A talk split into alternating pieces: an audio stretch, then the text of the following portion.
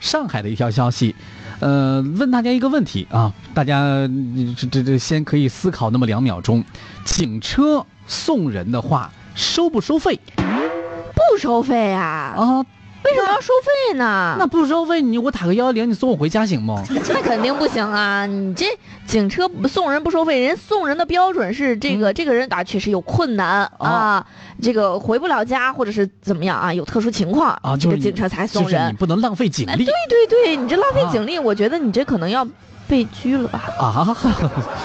反正你这谎报警情那肯定那肯定是不不行的啊对而且我们这个这个警力啊，得用到刀刃上，嗯用在该用的地方上。最近在上海的街头有一个巡逻警长何啊傲何傲，他把一位迷路的老人带上了自己的警车，但是他收了一块钱的车费。哎，这到底是咋回事呢？哎，九月二十四号傍晚六点半左右，上海恒丰路近长安路的公交车站啊，一个老先生步履蹒跚，嗯独自在站牌上看了好久。哎，好心的路人见状就赶紧询问，嗯，得知老人迷路了，就帮他拨打了幺幺零报警。哎，正在附近巡逻的民警何傲呢，很快就赶到事发地。这个时候呢，正值晚高峰啊，在车站候车的人，哎，都围在这个老人的身旁。这个民警到了之后呢，搀扶老人，询问情况。热心的市民说，刚才听老人说呀，可能去桃浦，嗯在当地的一个地方，但是他也说不清去去记得具体的一些地方。哎，见老人年事已高呢，嗯何傲就想请他坐上警车休息一下，再做进一步的打算。但是啊，这老人不愿意坐警车，嗯说：“哎呀，我不想麻烦你们，哎你看呀，看警察你不同志啊，我不想麻烦你们。”嗯，周围热心市民就纷纷打趣说：“哎，老先生，民警同志是要帮你，不是要抓你。哎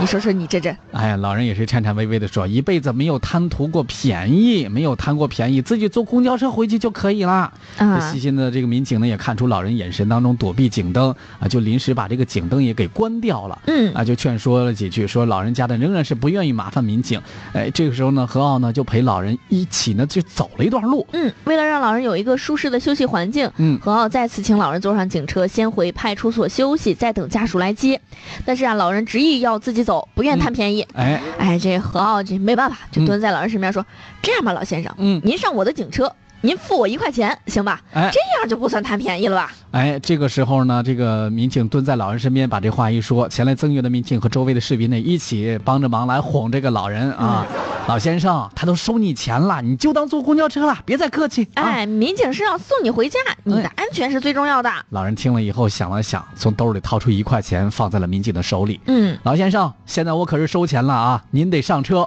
这民警一边说着，一边把老人扶进了警车里。嗯，将近半个小时之后呢，老人的儿子柳先生赶到了派出所，向民警连连道谢。嗯，那民警呢，也将老人付的一块钱还给了柳先生，哎并且嘱咐他，老人年事已高，嗯，就不要让他单独出门了。对啊，这个在平时生活当中，确实是我们的老年朋友有的时候难免出门之后啊，记忆力有时有时候确实不如年轻人。哎，对，而且这个腿脚呢也不是很利索，对，容易发生一些危险的情况、嗯，啊。希望我们年轻人啊，作为儿女的，能够多多的关注到我们家里的父母、爷爷奶奶们，让他们呢在晚年生活能够